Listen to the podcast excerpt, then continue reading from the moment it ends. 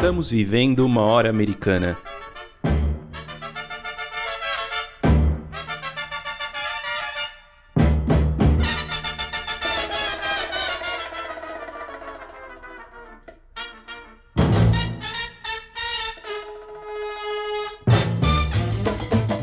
Sejam bem-vindos ao podcast Hora Americana. Aqui traremos especialistas para conversar sobre diversos temas da história das Américas. Meu nome é Caio Pedrosa e estou aqui com meus companheiros de sempre, Luiz Calil, Rodolfo Gautier e Valdir Santos. E agora contamos também com a participação da Priscila Pereira. No episódio de hoje falaremos sobre as relações entre futebol e política na história da América Latina. E para conversarmos sobre esse tema, convidamos a professora Lívia Magalhães, da Universidade Federal Fluminense.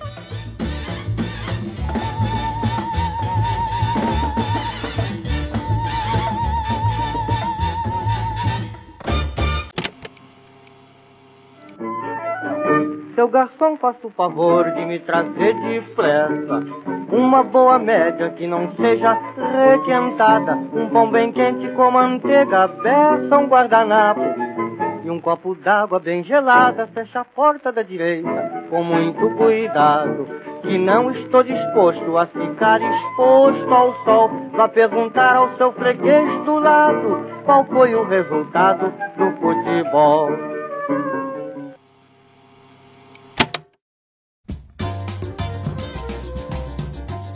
Ouvimos agora parte da canção Conversa de Botequim, de Noel Rosa.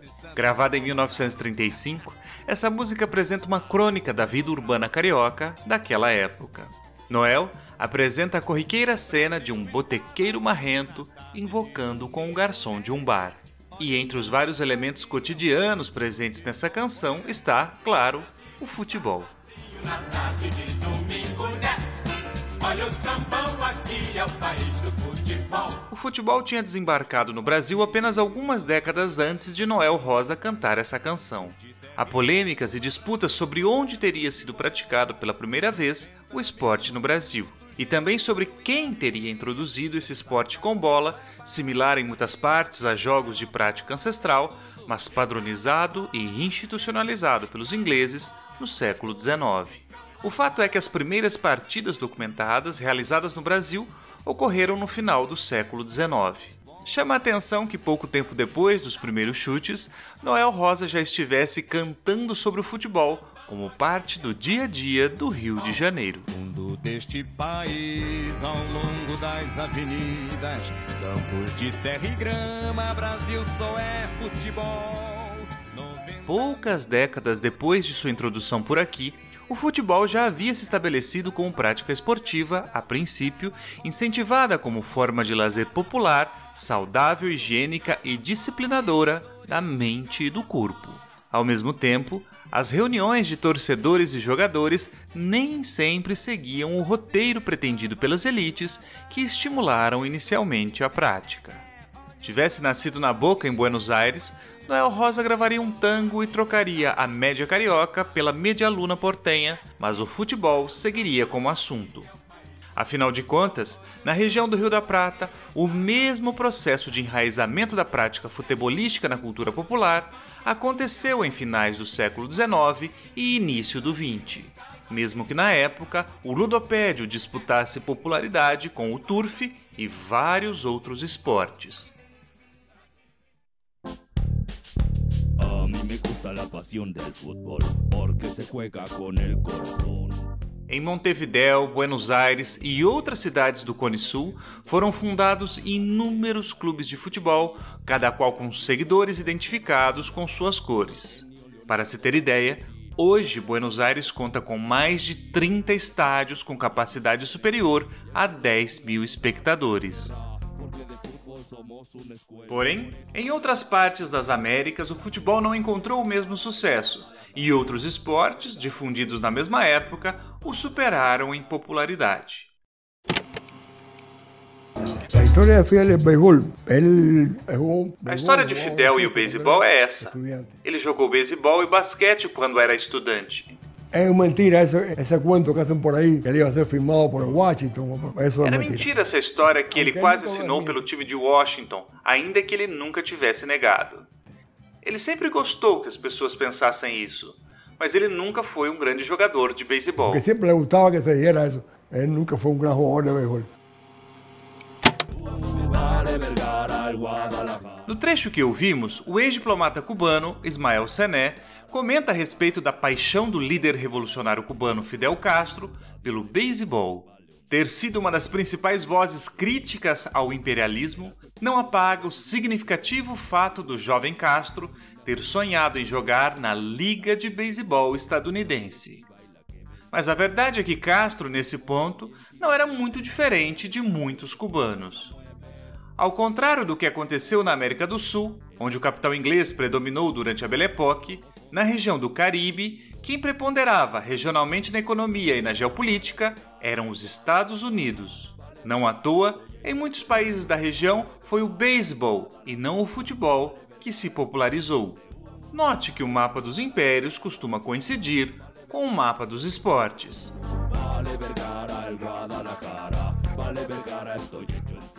Apesar das relações entre a difusão dos esportes e os impérios, há particularidades ocultas nessas generalizações, assim como exceções notórias, como é o caso do Haiti. Nesse outro país do Caribe, as botas dos marines norte-americanos também deixaram muitas pegadas.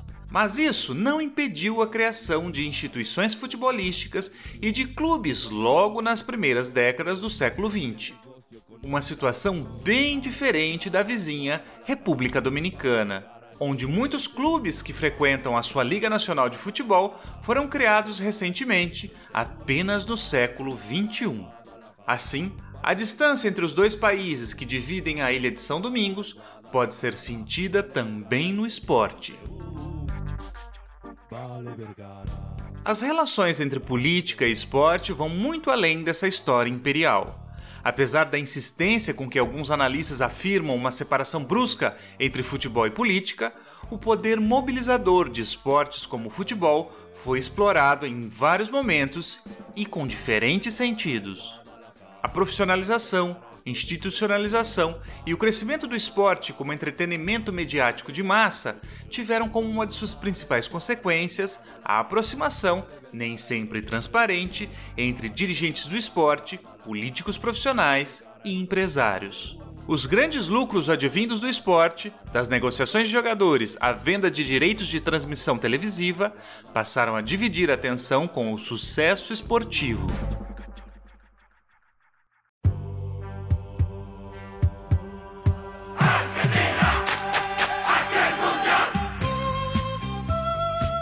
No caso da América Latina, são notórias as tentativas de uso político das seleções de futebol, que se tornaram verdadeiros símbolos nacionais.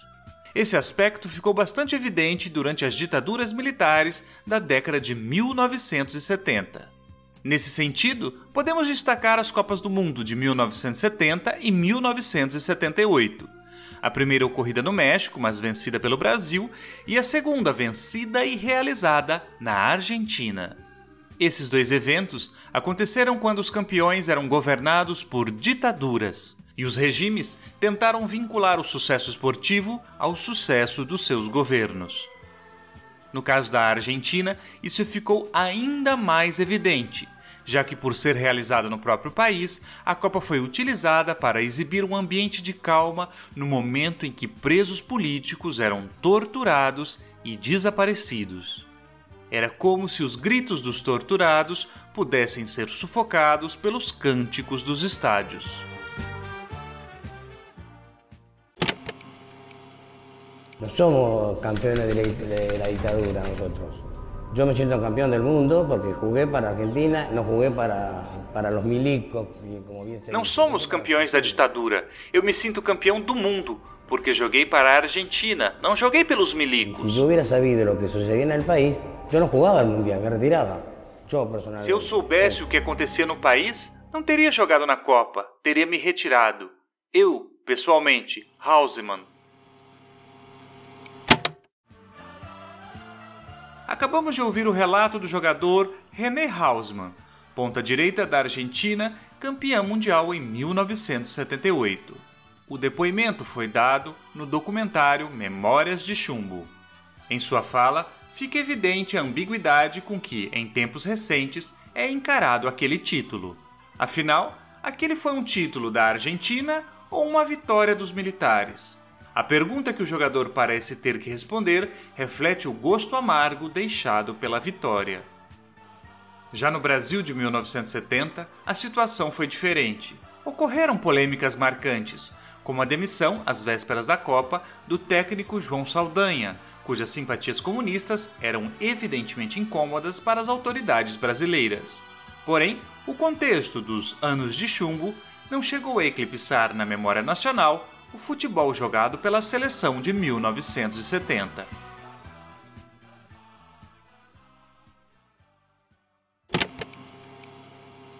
Y el fútbol era un lugar de pasión.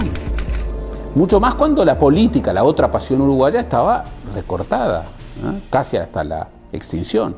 Entonces, los militares estuvieron muy cerca del fútbol. Incluso, en más de una oportunidad, hubo militares dirigiendo la Asociación Uruguaya de Fútbol. Y hubo militares que se entreveraban en lugares claves de la organización del fútbol del interior. Ellos llevaron adelante una política muy represiva que en un país pequeño y en un país con mucha red gregaria, les daba un enorme poder de, represión casi totalitaria, más allá de las dificultades conceptuales de la palabra. Es decir, ellos, por ejemplo, eh, vetaban personas de izquierda en las elecciones de clubes de barrio. Este, intervenían en elecciones de los clubes este, de primera división y en general eh, bueno, lograban desafectar de cualquier posibilidad de, de estar en una dirigencia a una figura que hubiera tenido algún rol en la izquierda. Uruguay, te queremos, te queremos. Nesse áudio que acabamos de ouvir, o historiador uruguaio e ex-jogador profissional Gerardo Caetano aponta que havia uma política explícita de controle da prática do futebol e mesmo intervenções nos clubes realizadas pela ditadura militar uruguaia. Ou seja, as ditaduras militares não se preocuparam apenas em direcionar favoravelmente o poder do futebol, mas também temeram que esse poder mobilizador do esporte se voltasse contra os interesses dos regimes. No próprio Uruguai, os militares experimentaram um revés durante o Mundialito de 1981, quando a torcida que comemorava o título da seleção uruguaia sobre o Brasil, no que deveria ser um momento de consagração da ditadura, passou a entoar um cântico contra o regime. Naquele momento, o futebol funcionou como válvula de escape para a insatisfação em relação ao governo militar. Para além das questões políticas mais tradicionais, é preciso lembrar também das relações de gênero que permeiam a prática do futebol. Concebido muitas vezes como celebração da masculinidade, as mulheres foram constantemente excluídas de sua prática. Artigo 54 às mulheres não se permitirá a prática de desportos incompatíveis com as condições de sua natureza, devendo, para este efeito, o Conselho Nacional de Desportos baixar as necessárias instruções às entidades desportivas do país. Você acabou de ouvir o artigo 54 do Decreto-Lei número 3199 de 1941, que proibiu as mulheres de praticar esportes considerados à época inadequados à sua natureza, entre eles o futebol. Esse decreto só foi revogado em 1978 e a regulamentação do futebol feminino viria anos depois mas a força da lei, que explicitou uma concepção arraigada em muitos âmbitos, ajuda a compreender os percalços vividos na prática do futebol pelas mulheres. Esse é um dos exemplos que evidencia que questões de gênero são fundamentais para a compreensão da história do futebol.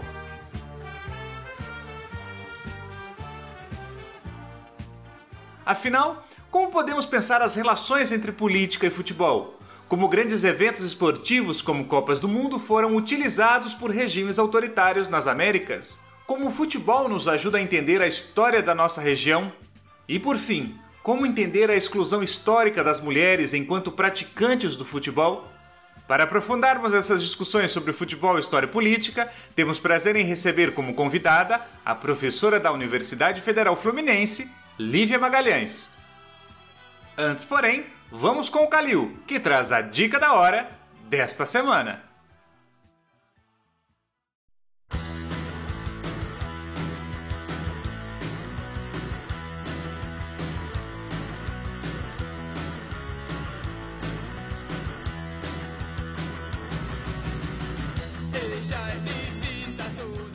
A dica de hoje, na verdade, é dupla. A primeira já foi indicada pela gente no começo da hora americana, mas vale a pena voltar a ser citada porque tem tudo a ver com o tema de hoje. Trata-se da série de documentários Memórias de Chumbo, o Futebol nos Tempos do Condor, feito pelo jornalista e historiador Lúcio de Castro em 2012 e lançado pelos canais ESPN. São quatro episódios de cerca de uma hora, mais ou menos, abordando as relações entre futebol, Copas do Mundo, as disputas políticas e a resistência e repressão aos regimes militares do Brasil, da Argentina, do Uruguai e do Chile. Todos os episódios estão disponíveis no YouTube e valem muito a pena. A segunda dica é mais recente também excelente para quem se interessa pelos temas que a gente vai abordar daqui a pouquinho. Trata-se do podcast O Sequestro da Amarelinha. Esse podcast ele é uma excelente reportagem em cinco episódios, feita pelos jornalistas Jamil Chad, na Suíça, e José Roberto Toledo, no Brasil, além de outros jornalistas ligados à revista Piauí, que circula entre o Brasil, a Suíça e os Estados Unidos para pensar as relações entre política, futebol, corrupção e identidade nacional.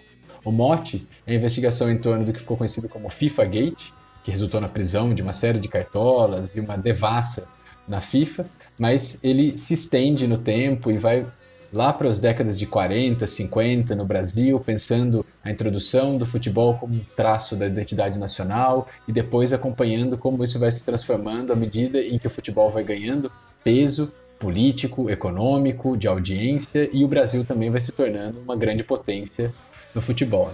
O programa ele inclui trechos, entrevistas de jornalistas, investigadores e cartolas, como o presidente da FIFA e também da CBD, CBF, o João Avelange, para mostrar como o futebol se tornou um negócio global que envolve bilhões de dólares. E, como consequência, foi alvo de uma série de denúncias de desvio de dinheiro, de corrupção, de lavagem, suborno e de usos políticos envolvendo as confederações, governos e empresas multinacionais, que dá uma dimensão muito ampla do tamanho que o futebol alcançou na cultura, na política e na economia nas últimas décadas.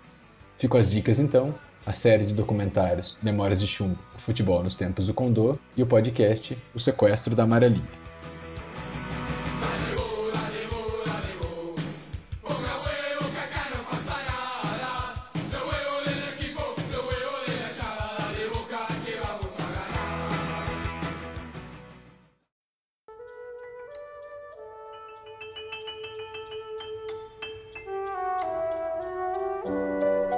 Você está ouvindo Hora Americana. Olá, ouvintes do Hora Americana. Vamos iniciar mais uma entrevista do nosso programa. Hoje um programa muito especial, né? Vamos falar aqui sobre a história do futebol, a história das Copas do Mundo.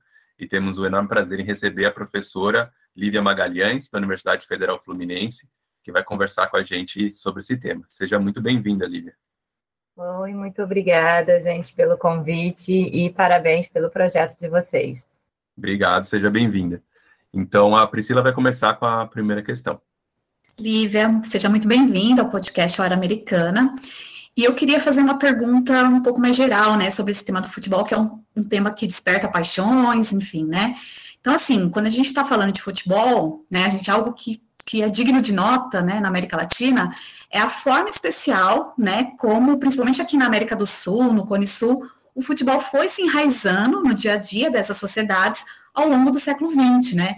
Com algumas exceções que tem o beisebol como esporte mais popular, o futebol domina as práticas esportivas na nossa região, não é certo? E, além do mais, fora da Europa, temos apenas campeões mundiais aqui na nossa região. Então, para a gente começar essa nossa conversa, É, eu gostaria de te perguntar como é que se deu esse enraizamento do futebol nas Américas, né, principalmente aqui no Cone Sul. E, é claro, essa pergunta é muito ampla e tudo mais, mas o que, que pode ser dito em linhas gerais sobre essa, essa popularização do futebol aqui nas Américas? Bom, é, é uma pergunta muito interessante, ao mesmo tempo que realmente é né, muito amplo, assim, a gente falando aqui das Américas, mas acho que é importante para a gente também fazer esse exercício né, de incluir o Brasil na América, né, principalmente na, América Latina na América do Sul como uma coisa geral, e procurar esses elementos de identidade em comum, acho que são parte fundamental disso. Eu tenho mais, né, pesquisa, principalmente Brasil e Argentina, tenho um pouco também sobre o Uruguai, sobre o Chile, né? E basicamente mais sobre a América do Sul mesmo, como vocês colocaram aqui muito bem na pergunta. Acho que é importante a gente considerar é, que o futebol nesses países, principalmente Brasil e Argentina, né, a normatização do futebol, né, o futebol com suas regras, chega do modelo inglês. A Inglaterra, ela se, se, diz a quem inventou o futebol moderno. Na verdade, ela não inventou, ela regulamentou e normatizou o futebol e o faz até hoje, né? A Football Association é quem ali foi, digamos, uma negociação ao longo do século XX e é ela quem é responsável ainda por essa organização. Isso vai chegar na América Latina, principalmente Brasil, Argentina, Uruguai também, e outros países na América do Sul, que vão ter ali um processo de industrialização marcado por empresas britânicas. E, ao mesmo tempo, parte das suas elites indo para escolas na Europa, na França, sempre teve esse potencial ali no final do século XIX para o século XX, mas também da Inglaterra, também por são herdeiros, muitas vezes, de ingleses, que mandam seus filhos para essas escolas por exemplo, casos mais comuns, que seria o do Cox no, no Rio de Janeiro, é, e o caso do Charles Miller, que chega em São Paulo, né? E que tem o clássico, tipo assim, digamos, a narrativa clássica, que a gente sabe que aconteceu, mas que ao mesmo tempo ela é muito romantizada, de que ele trouxe uma bola dentro da mala, ele voltou dos estudos, e aí ele trouxe o uniforme, e ele criou um clube, né?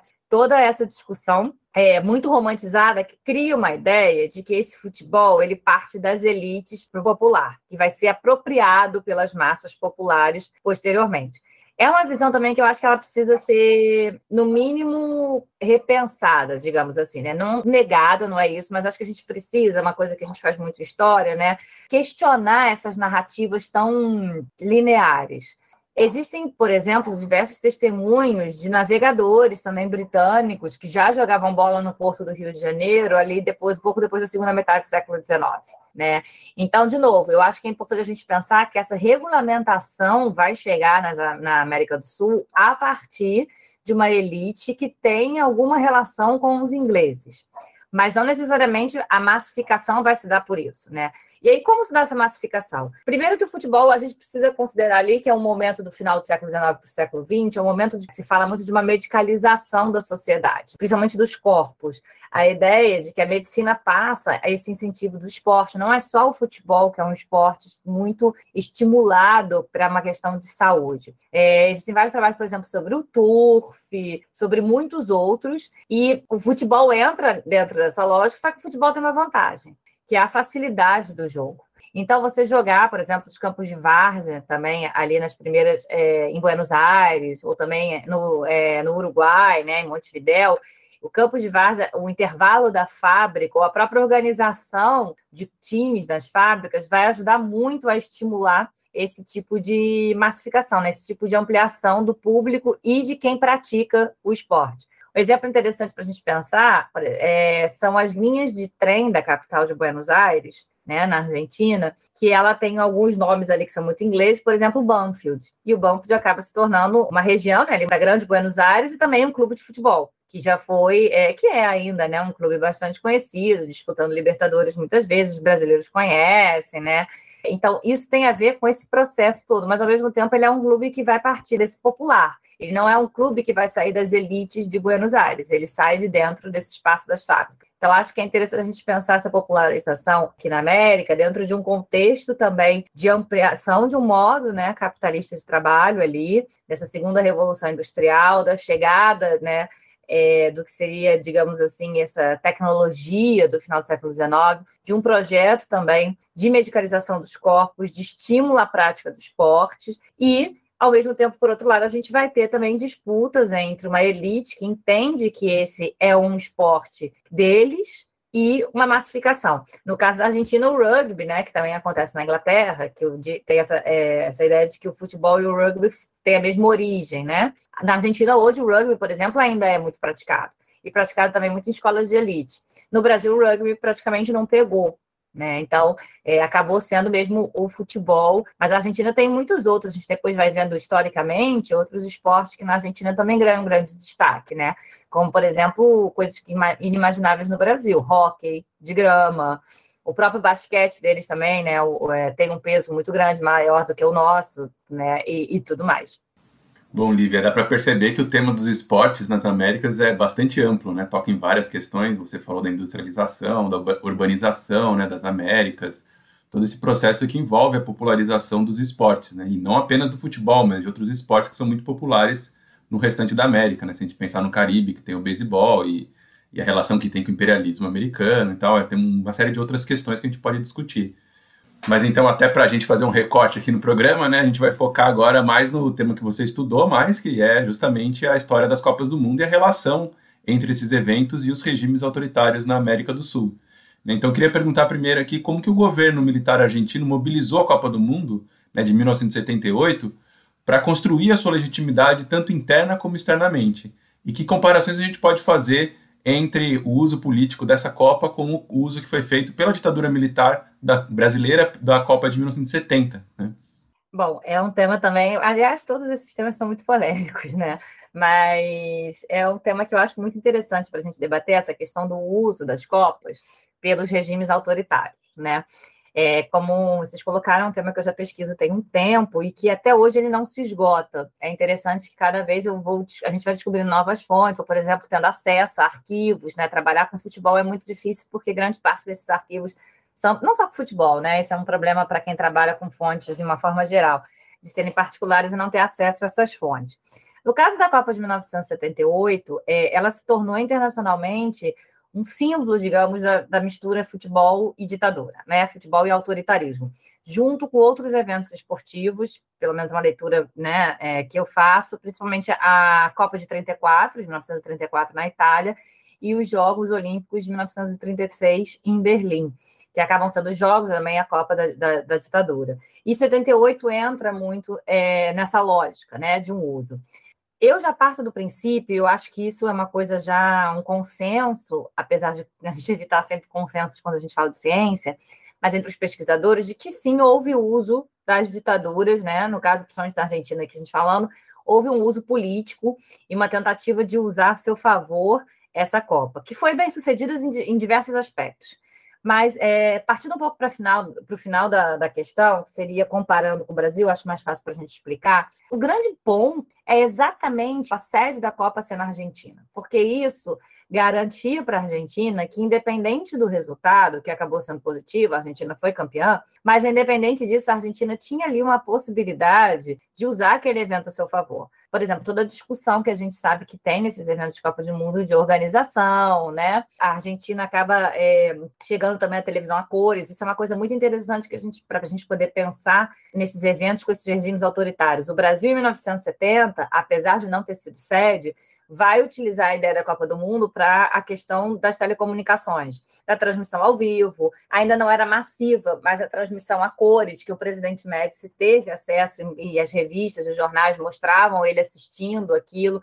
Mas a principal questão é de você ver ao vivo o jogo como se fosse uma questão da tecnologia da ditadura que proporciona aquilo. No caso da Argentina 78, eles também vão trazer isso, né, como uma discussão da TV a cores de novo, e depois, lá na frente, em 80 e 81, o Mundialito no Uruguai vai fazer essa mesma discussão, da chegada da televisão a cores a partir do evento esportivo.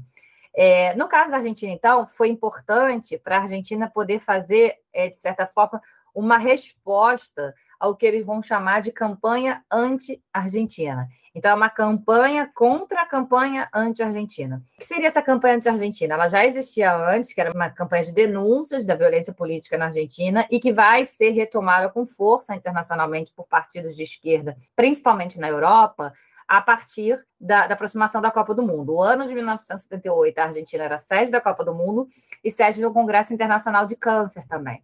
Né? Então, ela está ali, digamos, num debate internacional importante, na agenda internacional. E a Argentina vai aproveitar esse evento para mostrar, por exemplo, para fazer campanhas do tipo receber bem os jornalistas, isso era fundamental, ou pedir que os turistas que fossem para a Copa, que eles mostrassem a verdadeira Argentina, que as pessoas saíssem nas ruas e mostrassem como nós vivemos um país melhor e tudo isso, e usa um discurso, isso que eu acho que é importante, de que as manifestações comemorando a Copa do Mundo são manifestações políticas.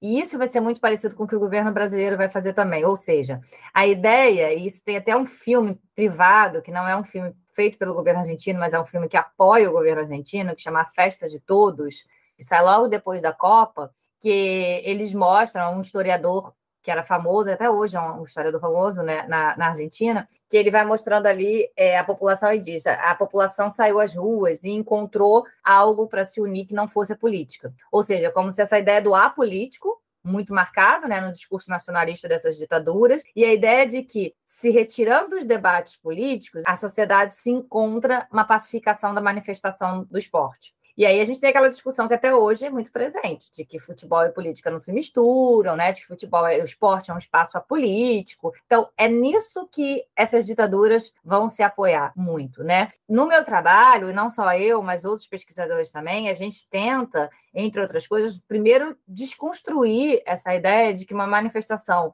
de comemoração esportiva é necessariamente uma manifestação de apoio ao governo. Acho que isso é muito importante a gente pensar. É, muitos dos, das testemunhas de opositores na Argentina foram contra. A Argentina teve até uma possibilidade de boicote, que foi organizado o Comitê de Boicote à Copa do Mundo 78 na Argentina, foi organizado na França. E os argentinos exilados eram contra o boicote entre outras questões, eles diziam que o futebol era do povo, o futebol não era da ditadura. A Argentina foi escolhida sede numa ditadura anterior, em 1966 foi confirmada depois em 1970 e foi confirmada depois também quando teve a morte do Perón e o presidente da FIFA, né? Ele vai até lá e pergunta para a Isabelita se ela vai fazer aquela Copa. 1974, que aí já era o João Avelange, no final da Copa de 74, e ela confirma. Então, é pré-golpe, já de crise política, né? Mas é pré-golpe de 76 que a Argentina é escolhida e é confirmada como sede. Então é muito interessante ver esse discurso da oposição de que não necessariamente qualquer manifestação esportiva significa uma manifestação de apoio ao governo, mas é claro que essas ditaduras vão fazer essa leitura, a leitura de que as manifestações na rua são manifestações não só futebolísticas, mas são manifestações de apoio a um projeto nacional, de apoio a um projeto ditatorial, mostrando o que as ditaduras procuram muito, que é um consenso. No caso da Copa de 1970 no Brasil, é interessante porque vai ser uma discussão muito mais nacional do que internacional. Né? A Argentina ela tem um interesse tanto de, um, de renovar um consenso interno, que permitiu o golpe num primeiro momento, como também melhorar sua imagem externa. No caso do Brasil, é muito mais uma questão interna, porque externamente não se questiona a vitória do Brasil. O questionamento ele passa pela organização. Em 1970, né, a Copa também ela está muito mais uma discussão ali mais tensa em relação aos conflitos do Oriente Médio, né, a seleção de Israel e tudo mais, tanto que tem até um sentido porque isso vai se confirmar em 1972 nos Jogos Olímpicos, né, com o um atentado que acontece no, na Federação de, de, Israel e tudo, que vai acontecer em 72. Então, 1970 é um outro momento também. O que é importante a gente pensar aqui?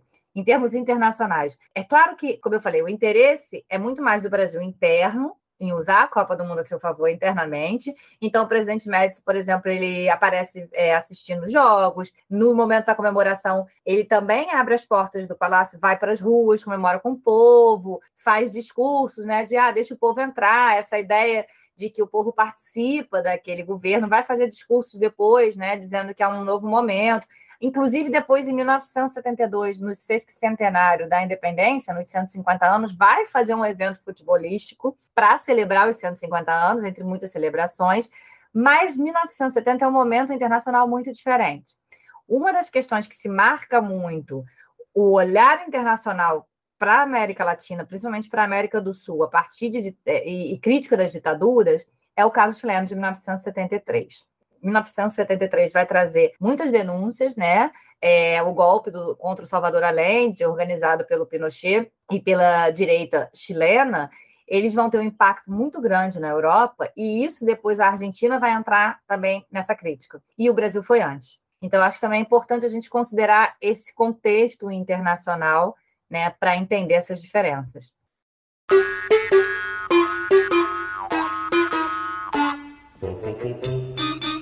Oi, eu sou a Maria Clara. Oi, eu sou o Paulo e nós somos integrantes do Hora Americana. Gostaríamos de te convidar para conferir os conteúdos publicados das nossas redes. Afinal, o episódio nunca acaba nessa horinha aqui. Muitas das temáticas e dicas mencionadas por nossos convidados e convidadas serão retomadas por lá, e praticamente todo dia tem postagem nova. Então é isso. Nos acompanhe também nas redes sociais do Hora Americana e não se esqueça de nos avaliar nas plataformas de áudio. Encontramos vocês lá.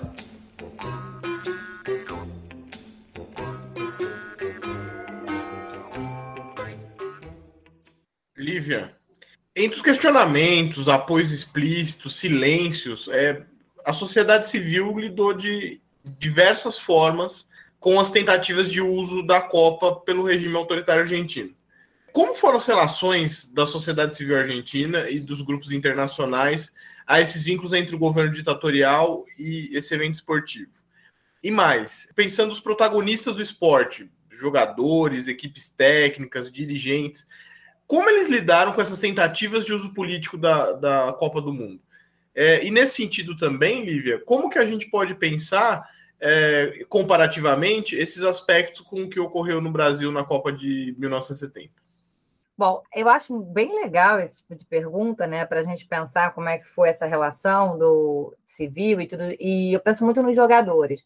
Eu tive a oportunidade de de começar essa minha pesquisa sobre futebol, comparando Brasil e Argentina, a partir da Argentina, né? Eu morava lá, estudava lá, e eu comecei mais ou menos em 2006, por aí. Então, 2006, que foi um ano muito simbólico, né? Porque é aniversário do golpe de 76, os 30 anos ali do golpe, e logo depois o aniversário também da Copa de 78 e 2008. E depois, em 2018, né, eu, tive, eu já não morava mais na Argentina, mas eu acompanhei esses aniversários também para ver essa diferença, e é muito forte, é muito marcante a gente perceber que o debate ele é muito pautado, o debate social, a partir também das políticas públicas de quem está na presidência. A gente está falando aí em 2006, 2008, né? 2006 ainda era governo Néstor Kirchner, 2008 já é governo da Cristina Kirchner, mas são governos peronistas, né? O kirchnerismo, que acabou se consolidando como um modelo político, né? E 2016, 2018, a gente tem o Maurício Macri, que é de uma direita liberal, conservador liberal lá na Argentina. Então, são perspectivas muito diferentes para a gente poder pensar como a sociedade se coloca. O que eu acho muito interessante, comparando no Brasil, no momento que eu estava é, ali, 2006, por aí, né, que o Brasil também, naquele momento, estava vivendo essas comemorações de 2004, depois do aniversário do nosso golpe também, né? E depois dos 50 anos que vieram mais para frente, ali em 2014, que teve um impacto muito grande também para repensar todas essas questões da, da relação entre a sociedade e essas ditaduras, né? É interessante pensar como no caso do Brasil, por exemplo, a seleção brasileira, os jogadores, sempre foram, de certa forma, protegidos. Eu sempre comento isso com os meus alunos, ou com, quando estou dando algum, fazendo alguma conversa como essa, para a gente prestar atenção, como em épocas de Copa, a imprensa brasileira ela começa a trazer a discussão sobre a ditadura ter usado em 1970. Né? Ah, em 1970 era uma ditadura, aí fala que era o golpe dentro do golpe, que era o pior momento, né? toda aquela discussão, aí mostra muitas vezes a questão do, dos presos, das, dos torturados, né? toda essa oposição e esse lado mais é, sombrio da nossa ditadura. Mas os jogadores não aparecem ali, né? ou no máximo eles aparecem como ah, os jogadores não sabiam. O Tostão, por exemplo, é um que sempre faz reflexões e já inclusive se pronunciou dizendo que se arrependia de ter jogado porque ele acha que ele acabou servindo né, para a ditadura de alguma forma e tudo mais. Enquanto na Argentina, naqueles primeiros momentos, essa seleção era praticamente esquecida, ela é muito criticada, ela é vista como cúmplice durante muito tempo. Eles são usados esse termo de colaboracionista, que é um termo muito usado para pensar quem apoiava os nazistas, inclusive. E aí você tem manifestações, por exemplo, do César Luiz Menotti, que era o técnico no, em 1978, dizendo: tudo que eu fiz foi para o meu país, foi para o meu povo. Ele fala, né? Tipo, eu, eu escondia pessoas da minha casa, eu ajudei militantes, e vocês estão dizendo que eu apoiei a ditadura. E acaba que a Argentina transforma na grande Copa, na grande vitória, digamos assim, em 1986 com Maradona, que já era um período democrático. É interessante como eles fazem essa reconstrução de valorizar mais a segunda vitória, né, o bicampeonato de 86, do que aquele primeiro em 78. De certa forma, até aceitando esse discurso de 78 como a Copa da Ditadura. Isso durou muito tempo.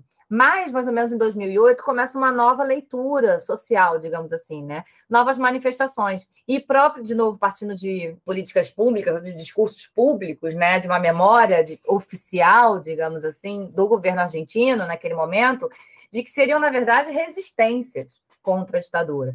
De que ganhar a Copa não era mais, não era, na verdade, um apoio ao governo, mas era resistir ao governo, era defender algo que era popular algo das massas. Eu acho que é muito importante para a gente perceber aqui não só essa discussão de se apoiaram ou não apoiaram, mas uma discussão muito mais ampla de como a gente vai construindo e repensando esses momentos de acordo com o nosso presente, que é a grande discussão que a gente faz sobre estudos de memória.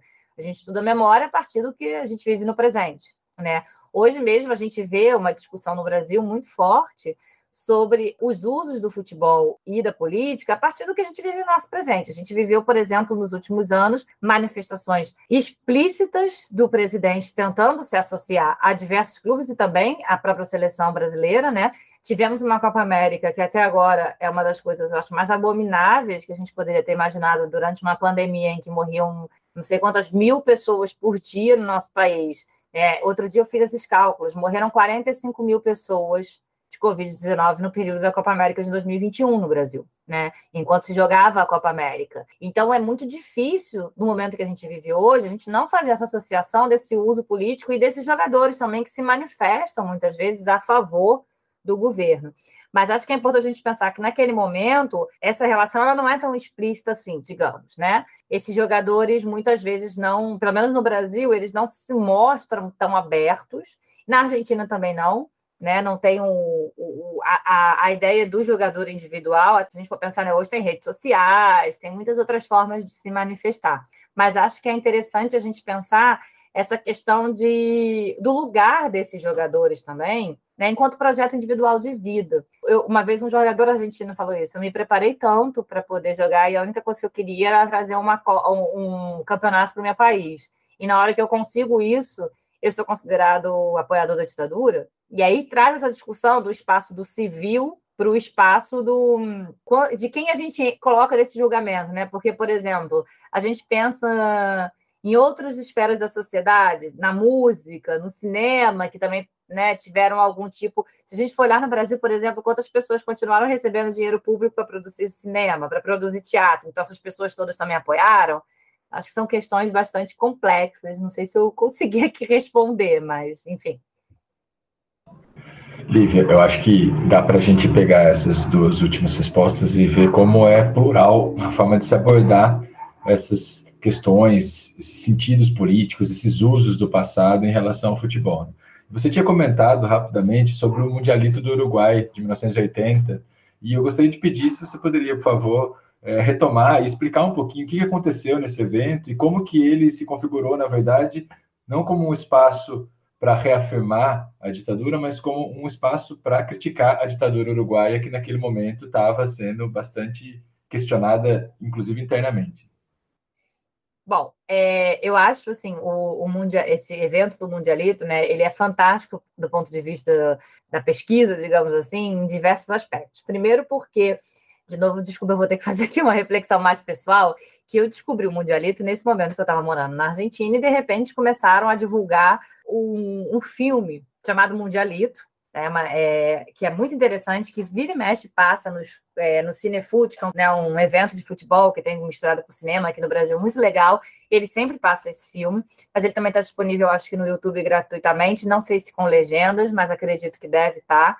Enfim, o Mundialito, ele aparece ali, acho que 2007, por aí, muito próximo já do, do contexto da Copa de 2010, que, que a gente deve lembrar aqui, não sei né, se a audiência vai lembrar, porque a gente já está ficando velho, mas em 2010, 2000, por ali, é o momento que o Uruguai ressurge, né, a seleção uruguaia, a seleção uruguaia que durante muito tempo foi uma grande potência na América do Sul e que estava um pouco apagada e ressurge, tanto que na Copa de 2010 eles têm uma atuação brilhante, o Soares se destaca muito, etc. Então, nesse contexto ali de 2007, mais ou menos, aparece esse documentário e um certo constrangimento, né, ali naquele momento ali na Argentina, no Uruguai, até no Brasil também, de o que, que foi esse mundialito, porque a minha geração, por exemplo, não tinha ideia do que era esse mundialito. E aí as pessoas começaram a se interessar e começaram a pesquisar. Eu lembro que eu olhei na, no site da Federação Uruguaia e não estava lá como uma das vitórias da seleção uruguaia. E era um evento, foi um evento oficial da FIFA. E eles não colocavam isso como, é, como vitória. Por quê? Porque ele era considerado até então, né, na memória, ele foi apagado, digamos assim, dessa memória coletiva, por uma ideia de ser o evento da ditadura. E esse documentário e essas novas pesquisas, que acho que tem uma questão muito geracional aí, né, das pesquisas, ele vai trazer uma ideia oposta. Uma ideia de que o mundialito não necessariamente significou que ele foi, da mesma lógica que eu falei, claro que foi um objeto da ditadura, foi uma intenção da ditadura, mas não foi só isso.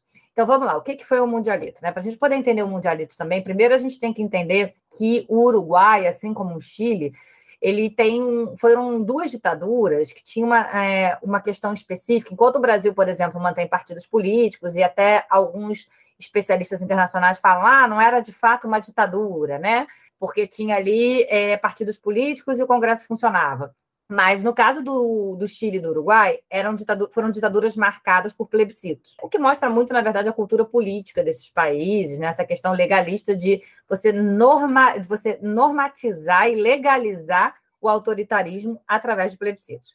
No caso do Uruguai, o plebiscito aconteceria em novembro de 1980 e era muito simples, era sim ou não. Sim, por uma reforma constitucional que permitiria que os militares tivessem acesso efetivo à presidência, né, ao governo, que eles fossem parte disso, e não que seria contra essa reforma. Claro, é, uma, é um plebiscito de uma ditadura, então você não tem campanha, não tem nada disso, era quase, digamos assim, uma vitória certa, que foi o que aconteceu também no Chile em 78, que manteve o Pinochet, e o plebiscito da frente em 88, o Pinochet perde, mas quase não perde, né? Perdeu por muito pouco em 88. Mas ali, voltando para o Uruguai, o Uruguai tem esse plebiscito e tinham conversas com a FIFA antes da Copa de 78, da intenção do Uruguai organizar um evento comemorando os 50 anos da primeira Copa de 1930, que foi no Uruguai. Com a vitória da Copa de Argentina de 78, o Uruguai percebe ali no primeiro momento que aquilo pode ser muito positivo. Só uma observação: a ditadura do Uruguai começou em 73. Então a ditadura percebe que, que pode ser um evento positivo, porque momentaneamente foi muito positivo para a Argentina a vitória de 78. Então eles procuram a FIFA a FIFA, já presidida pelo João Avelange, né, desde 1974, que concorda, no final das contas, em fazer esse evento, e a ideia é chamar os campeões mundiais até então. A Inglaterra não aceita participar. Existe todo um mito de que a Inglaterra se opôs à ditadura do Uruguai, mas na verdade era o calendário, né? Não tem nada que comprove esse posicionamento. E quem vai no lugar é a Holanda, que era vice da Copa de 1978. Então a gente tem aí organizado um evento de 80 para 81, né? Na última semana entre Natal e Ano Novo ali, com essas principais seleções do mundo ocorrendo no Uruguai. E a ideia era mais ou menos coroar a vitória na eleição. Só que a ditadura perde. A eleição vai para o não. E aí o clima é completamente diferente. A ditadura já não pode mais também falar, não vou fazer o evento, né? Muito próximo, não dá para negar aquilo o evento acontece, só que aí também a gente tem várias construções né, de memória. De fato aconteceu, e isso também está disponível em vídeos no YouTube ou, em transmissões da época, que a final do, do, da, do Mundialito foi entre Brasil e Uruguai. É aquela seleção né, que, que eu brinco muito, que mesmo quem não viu sofre até hoje, que é a seleção de 82, e que eles só perderam três jogos. E um dos três jogos foi esse jogo, com essa final contra o Uruguai, que o Uruguai está vencendo no Estádio Centenário, né, na capital Montevidéu, a torcida enlouquecida, comemorando muito, faltando cinco minutos para acabar o jogo, a banda militar entra em campo, né, pelas beiradas e começa a tocar lá o hino, alguma coisa assim. E aí começa a ser vaiada, um estádio lotado, um estádio em êxtase né, futebolístico, quem gosta, quem já teve uma final, quem já viu alguma coisa assim, né, sabe como é que é, e as pessoas começam a, a vaiar e gritar: vai acabar, vai acabar a ditadura militar. E ali tem uma grande manifestação, né? Pública, misturando futebol contra a ditadura e saem pelas ruas gritando e tudo mais. De fato, é uma grande manifestação contra a ditadura que parte de um estádio de futebol. Eu acho fundamental para a gente poder lembrar que os estádios de futebol e que os jogos não necessariamente são totalmente é, o ópio do povo, esse discurso, mas a gente também precisa tomar muito cuidado, porque aquilo é uma coisa muito momentânea. A transição do Uruguai, ela ainda vai demorar cinco anos e ela ainda foi muito tensa e não havia garantia nenhuma, né? A gente está falando de uma ditadura. Não tem garantia de que a ditadura vai respeitar o resultado das urnas, porque ela não respeitou antes e deu um golpe, né? Para chegar ao poder. Então, é, essa ideia de que foi a partir do mundialito que começa a cair a ditadura, eu acho ela muito romantizada. Mas acho que é fundamental a gente resgatar que a, manifestação pública, a maior manifestação pública contra a ditadura uruguaia, ela começou dentro de um estádio de futebol, em um evento organizado por uma ditadura, querendo é, é, usá-lo a seu favor e celebrar a si próprio. Lívia, é, saindo um pouco da questão do futebol e das Copas do Mundo especificamente, a gente teve um tempo atrás aqui no Hora Americana um episódio falando sobre os eventos de maio de 68 e também os eventos do ano de 68 aqui na América, principalmente no México. Só que a gente falou mais sobre as questões políticas, culturais. Só que esse ano também é o ano em que a gente tem os Jogos Olímpicos no México, é, na cidade do México. E é um evento que ficou muito marcado por uma tentativa do governo, governo mexicano, né, do PRI, em tentar divulgar, propagar uma imagem positiva e uma imagem de um México moderno. No entanto, para muitos mexicanos, esse ano e esses Jogos Olímpicos acabaram sendo marcados por repressão, por lutas de movimentos estudantis, de movimentos sociais. Como que aconteceu essa construção de uma memória a respeito dos Jogos Olímpicos de 68 realizados no México?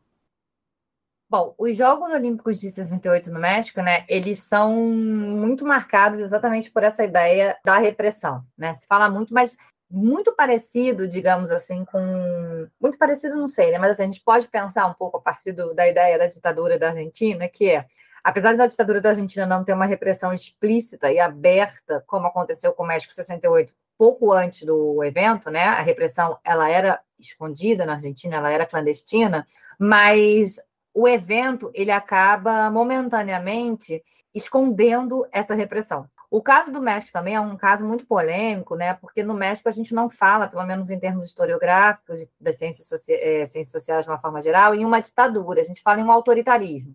Né? A diferença entre regime autoritário e uma ditadura. Mas a gente percebe ali que é um autoritarismo e que traz uma violência política muito grande e como é, também mostra a importância desses eventos para o Estado mexicano é, internacionalmente se mostrar enquanto um organizador, né? Traz um debate aí que eu acho que é fundamental de eventos como Olimpíadas, de verão e de inverno, Copas do Mundo, né? Ou até outros mundiais de determinados esportes se tornarem ao longo do século XX um espaço de demonstração de uma nacionalidade para diversos países. Né? Os países querem mostrar que são capazes de se organizar, querem mostrar suas, sua modernidade a partir da organização desses eventos, sua pluralidade, e essa ideia também de um espaço de uma, de uma nação, né, digamos assim, em paz, uma pacificação a partir do esporte. O caso do México é muito violento, inclusive porque você já tinha muitos jornalistas internacionais que estavam no México naquele momento, e ele, na verdade, é resultado de diversas manifestações que aconteciam antes daquela da, da organização dos jogos, né? De diversas denúncias dentro de um, digamos assim, de um contexto de 68 que muito se fala, né, mundial. Tem o 61, mais de 68 na França, que acaba sendo um marco, mas não é o único 68 que a gente pode pensar no mundo. A gente tem momentos marcantes de 68, por exemplo, na Argentina, o Cordobaço, né, de movimentações também estudantis. A gente tem, né, desculpa, na Argentina vai para 69, né, mas é mais ou menos na mesma lógica. É, o 68 também vai ser marcante nos Estados Unidos, com muitas manifestações pelos direitos civis, né, por muitas reivindicações da contracultura. É, o Brasil entra também nessa lógica né, de, de manifestações ali contra a ditadura, de organizações cidadãs de novo nas ruas e o México também. Só que a ideia é essa do, do governo mexicano, a gente não vai permitir isso enquanto tiver essa organização dos Jogos Olímpicos.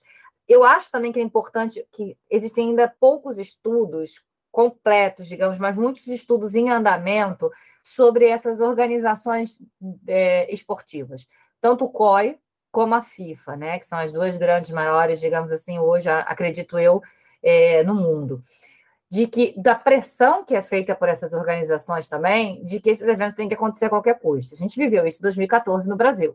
Né? 2013, 2014, 2013 talvez é, com mais força, as leis que passavam, a forma como aquilo né, era dado, as imposições, e isso no momento em que você tinha ali uma consolidação da ideia de democracia, diferente do que era na década de 60 e 70 em grande parte do mundo ocidental, que, da América Latina, que vivia sob, sob autoritarismo, como o caso do México, ou ditaduras, como o caso do Brasil na América do Sul e do Paraguai também. Então, é interessante pensar, eu acho, o caso mexicano nesse sentido, como ele mostra que esses eventos eles também são importantes porque eles acabam sendo espaço de contestação de questões sociais de novo, eu acho que é interessante fazer uma comparação, e eu, eu já até pensei, já refleti um pouco sobre isso, do 68 no México, com um pouco o Brasil de 2013 a 2016 ali, né? De como, no caso, a gente ainda não fala de mega eventos na década de 60 e 70, é um conceito que aparece mais a partir da década de 1980, 90,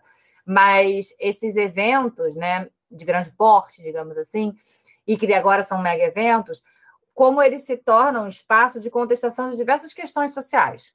No Brasil foi discussão né, dos altos valores que a gente pagava, é, da questão do descaso com a educação, com a saúde, e como eles se tornam manifestações é, importantes, e no Brasil também a gente viveu uma grande repressão nesses momentos. Né? Esses questionamentos foram reprimidos é, de forma bastante violenta, também foram espaços utilizados para o crescimento de uma extrema-direita, né, dentro de, dessas manifestações. E eu acho que o México nos ajuda muito a pensar. É, a minha teoria, mais ou menos, né, minha hipótese, é de que é muito mais interessante para a gente pensar a nossa realidade dos últimos anos a partir do México 68 do que pensar, por exemplo, no caso que, que muito se faz de comparar com a Argentina 78, com ditaduras, né? Acho que a gente percebe por aí como essa discussão de que esporte e política não se misturam, ela é falha em diversos aspectos, inclusive nesse, de que os eventos esportivos eles se tornam movimentos de manifestações políticas, independente dele, da, do interesse de quem organiza. Então, acho que o México vai muito, nos permite muito olhar a partir daí é, essa questão.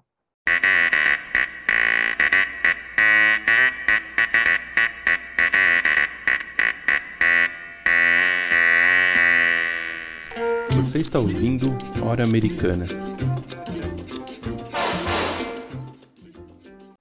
Lívia, a história do futebol está marcada por recortes de gênero muito importantes. É, pensando no esporte praticado pelas mulheres, nós temos o emblemático caso do Brasil, onde as mulheres foram proibidas por decreto de jogarem futebol profissional a partir de 1941.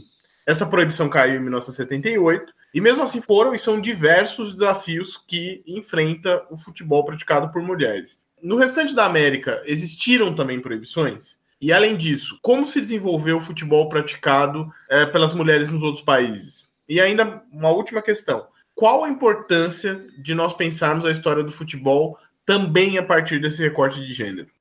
Bom, é, não é exatamente meu, minha especialidade, né?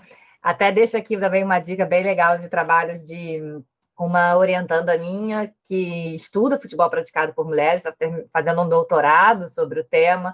Tem várias publicações bem legais disponíveis gratuitamente para leitura. E a questão, mais ou menos, é para a gente pensar ali, né, de 1941, quando é proibido, e quando ele vai ser regulamentado, de fato, é só em 1983. Então, a gente ainda tem um limbo aí, né, entre ele não ser mais proibido e ele ser regulamentado. Ele não é mais proibido a partir de 1979 e depois ele só é regulamentado em 1983. Mas eu acho que a questão vai muito além né, da só da proibição. Claro que a proibição ela é, ela é fundamental para ter essa exclusão, porque, na verdade, as mulheres nunca pararam de praticar futebol. Estava nos jornais, né, todas as pesquisas hoje sobre o assunto mostram é, isso, como essa da, da Natália Fernandes Peçanha, que as mulheres nunca pararam de praticar. O que acontecia muitas vezes era elas não podiam participar de eventos maiores, né, porque não eram organizados, eventos oficiais, e, campeonatos oficiais e tudo isso não aconteciam, mas se continuavam ainda existindo o, as práticas. Tem um caso que é muito simbólico, que em 1971 aconteceu no México, uma Copa que é chamada de Copa Clandestina, porque foi uma Copa de futebol feminino, futebol praticado por mulheres no México, reivindicando que no ano anterior tinha tido uma Copa masculina, mas ela não é oficial da FIFA, por isso que eles dizem que é clandestina. E quando ela estava sendo organizada, foi enviado pelas organizadoras um convite para o Brasil, porque como o Brasil né, era tricampeão masculino, a importância do futebol no Brasil, para o Brasil poder participar com a sua seleção feminina. E a resposta foi: o Brasil não tem seleção feminina, porque é proibido jogar a mulher praticar futebol no Brasil. Né? Então, como a gente percebe aí esse contexto, né, é, que internacionalmente outras mulheres estão praticando em outros países, mas que no Brasil isso vai ser, é, vai ser muito internacionalmente, né, ainda vai ser um momento muito atrasado, digamos assim, em comparação aos outros. Eu não sei exatamente quantos países teve a questão da, da proibição. Se eu não me engano, a Inglaterra proibiu também, né? Tem, é, tem um mapeamento também disso. E tem muito a ver com o discurso ali do final do século XIX para o século XX, que eu falei um pouco aqui quando eu estava falando da popularização do futebol, né, da massificação do futebol naquele momento, que é o discurso da medicalização. A ideia de que o corpo feminino ele é um corpo para a maternidade. O lugar social da mulher é o da maternidade. Essa é uma construção muito burguesa, que vem após as revoluções burguesas do final do século XVIII, do século XIX, do início do século XIX, né? com a ascensão do, do, capitalismo, da burguesia, do liberalismo, né, tanto político como econômico social, e que isso também, no caso da América Latina, vai estar muito vinculado com o catolicismo também.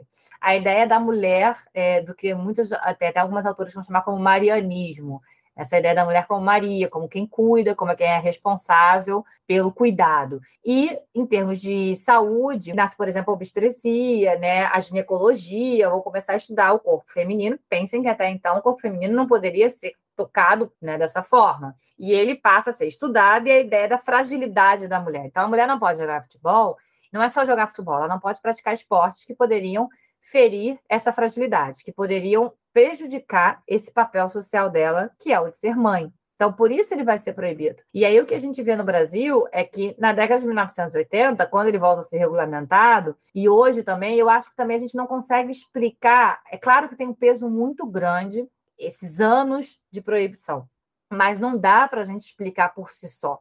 Acho que é importante a gente pensar também que tem aí por trás uma cultura muito machista, muito misógina, dessas masculinidades dentro do espaço do futebol. Né? O futebol, mais... hoje a gente vê, por exemplo, eu já tive discussões com algumas pessoas que falam: ah, mas a questão é econômica. Se o futebol praticado por mulheres gerasse dinheiro, o capitalismo teria interesse e tal. E a gente vê o caso dos Estados Unidos, né? A seleção norte-americana, que é a, é, a grande seleção no mundo, que venceu a, a, última Copa do Mundo, que teve uma, a transmissão dos jogos, bateu recorde nos Estados Unidos e no mundo da Copa da França de 2019, mas essa seleção continuava brigando por igualdade de salários de um esporte que não é nem popular nos Estados Unidos o masculino. Como isso foi uma luta ali dentro, a gente mal sabe os clubes do, dos Estados Unidos, quem são os jogadores, né? Acaba sendo até um final de carreira para grandes jogadores de outras partes do mundo jogar em clubes dos Estados Unidos, mas a gente continuava tendo essa disparidade de gênero em relação a, a, aos salários dentro daquele esquema, né? Os investimentos também. Então, eu acho que tem uma discussão muito mais ampla para a gente poder pensar do que simplesmente essa ideia de ah, é, o futebol feminino ainda não pegou, o futebol feminino... A gente vê os jogos, por exemplo, eles têm público, né? Recentemente a gente viu isso. Mas eles continuam sem ter investimento. Então, existe uma discussão que é muito mais ampla dessa misoginia e desse apagamento social. Para fechar essa questão, eu acho que, por exemplo, eu sempre faço uma autocrítica. O meu trabalho de doutorado, ele foi, eu terminei em 2013, né, que eu trabalho a Copa de 70 e 78. Publiquei como livro em 2014. Não tem uma linha no meu trabalho fazendo um debate de gênero. Vai fazer 10 anos, ano que vem, que eu terminei o doutorado. Eu não fiz um debate de gênero naquele momento, porque essa questão não aparecia para mim ali. Não aparecia. Eu já militava em diversas questões de gênero, eu li autoras de gênero, mas não era uma coisa que eu associava. E é impressionante a diferença hoje que eu vejo dos alunos, mesmo que não estudam diretamente futebol praticado de mulheres, como eles percebem a importância de fazer esse debate sobre gênero de uma forma mais ampla. Olivia, muito boa resposta, né? Muito interessante essa discussão. Ontem mesmo, né, na, na gravação, estava tendo a final do, do, do, campeonato feminino, né, do brasileiro, e, e deu recorde, né, de, de, público em Porto Alegre. Pois é. Corinthians e aí o pessoal fala que não tem, né, que não tem público. Como não tem é. público? Mas se a gente for pegar os jogos do, do Campeonato Brasileiro masculino, qual é o público? É interessante pensar isso, né? De que a proibição não, não barrou, né? Tanto é que existe o futebol feminino e ele é tão cada vez mais forte, né? Porque tem uma, uma resistência, né? Então, é uma, de alguma maneira, tá, é uma, uma vitória que está acontecendo. Eu escuto muito rádio, tem uma cobertura cada vez maior assim, de futebol feminino no rádio, uma preocupação né, do, dos jornalistas em, em falar um pouco mais né, da questão, né? Mesmo inserção na imprensa das mulheres, isso tem, tem, tem mudado, né? É, tem uma tentativa, mas eu ainda, é, eu ainda consigo, não consigo entender por que, que demora tanto, né? É. Essa é a questão, assim, se a gente for pensar em termos econômicos, né? Essa ideia de que ah, no capitalismo se tem, se dá lucro, funciona. Mais ou menos. Não, é, com certeza não é, né? Bom, Lívia, vou passar então para a última questão aqui da nossa entrevista, e tem relação com isso que a gente está discutindo, né? Da questão de pensar o futebol é, para além também da, desse, desse mundo político mais, é, mais concreto, assim, né? Da, mundo, a política vista dessa forma um pouco mais tradicional, né? É, porque, claro, né, futebol e, e, os esportes têm essa dimensão política, é, pelos recursos que, que, circulam, pela força de mobilização, pelas relações diretas né, com centros de poder, né, as, é, existe uma proximidade muito grande né, entre dirigentes e políticos, né, como você já comentou também, é, mas tem limite nessa análise, né, que só olha o futebol do ponto de vista é, político, dessa forma mais tradicional é, e ignora próprios aspectos do jogo, essas relações com a sociedade que a gente comentou um pouco aqui na entrevista. Eu queria perguntar como que você vê essa questão e como que os estudos né, da história do, sobre futebol podem é, ajudar a entender aspectos, de repente, das nossas sociedades que em outros estudos às vezes não aparecem ou não aparecem é, da mesma maneira. Né? Então, para você comentar né, sobre essa área mesmo de estudos históricos na, sobre o futebol. Bom, é, como eu comentei em algum momento, né, a minha pesquisa, o meu lugar como historiadora do esporte, ele começou a partir da Argentina, né? Eu fui para lá estudar. Eu sempre gosto de contar isso para poder marcar bem, assim, digamos, o meu lugar, né, nesse, nesse debate todo e essa minha perspectiva. Eu fui estudar na Argentina, eu ia estudar Guerra do Paraguai, século XIX, tudo isso, e acabei lá me envolvendo com um estudo é, do futebol e desde então pesquiso sobre isso. É, é interessante porque, ao mesmo tempo, lá, os meus contatos iniciais foram com a sociologia, principalmente, mas também com a antropologia, muito com a comunicação social, né, o jornalismo e tudo. E voltei, é, vindo para o Brasil, também comecei a pesquisa, ainda era um momento que já estavam crescendo os estudos é, da, da, sobre a história do, do, esporte, do futebol em especial, né? Já tinha muita coisa de historiadores muito importantes, mas é, eu acho que uma das coisas que eu destaco nesse campo, assim, é essa interdisciplinaridade, esse diálogo fundamental entre a história e outras ciências. Claro que isso existe em diversos outros campos, né, não só do estudo do esporte, mas acho que é importante para a gente poder é, discutir mesmo, né, é, a gente se abre muito, como a nossa bibliografia, ela, pra, digamos, vamos visitar os clássicos. A gente vai visitar os clássicos da sociologia, da antropologia, né?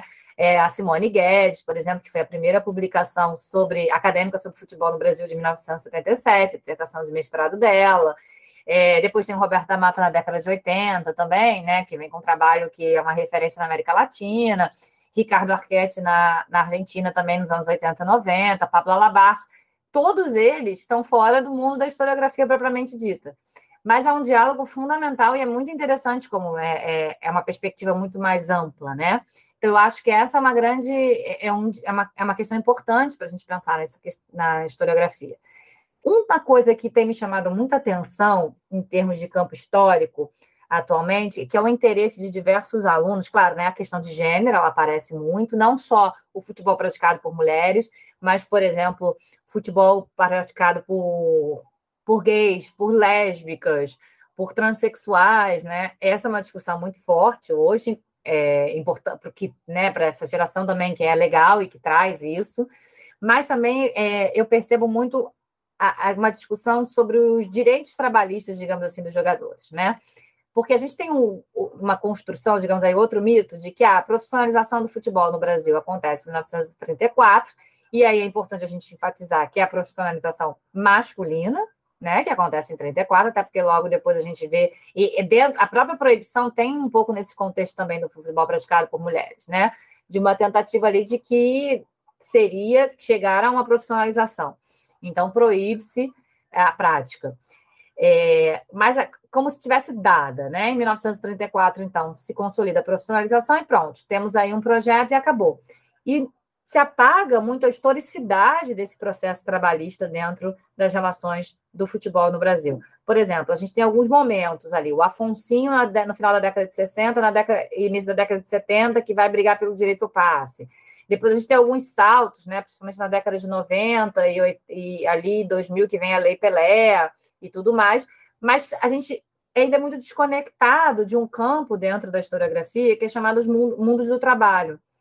E é uma questão que eu tenho percebido muito, que eu tenho conversado muito com alunos sobre isso, né, sobre a importância de pensar é, o futebol dentro dessas relações mais né, sociais, de um panorama mais amplo, e a gente pensar isso. Quais são as condições de trabalho, por exemplo?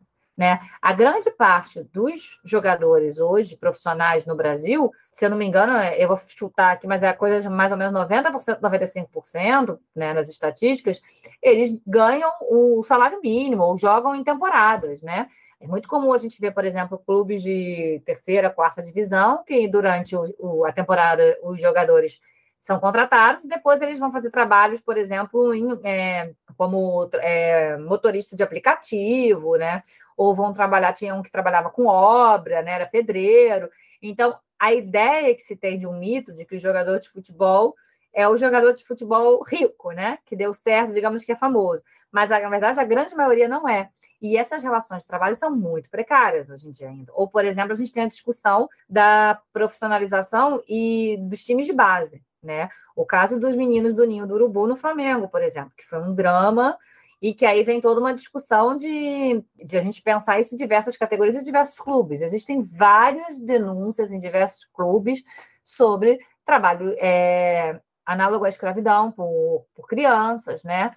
Nesses clubes que são obrigadas a se afastar ou que não vão para a escola, abuso infantil também. Recentemente, a ex-nadadora Joana Maranhão ela fez um é, defendeu um mestrado na Bélgica, né, sobre abuso sexual, se eu não me engano, no esporte brasileiro. É, com dados que são assustadores. Então, esse também é um outro ponto que eu acho que essa discussão de isolar os esportes, e principalmente no nosso caso o futebol, né? Porque é o, o esporte mais popular no Brasil, mas isolá-lo dessa coisa, ah, o futebol não é política, o futebol é paixão. O futebol, então, você não pode jogar por dinheiro, né? Você não pode envolver com política, você não pode envolver, digamos, com nada do nosso cotidiano, da nossa vida.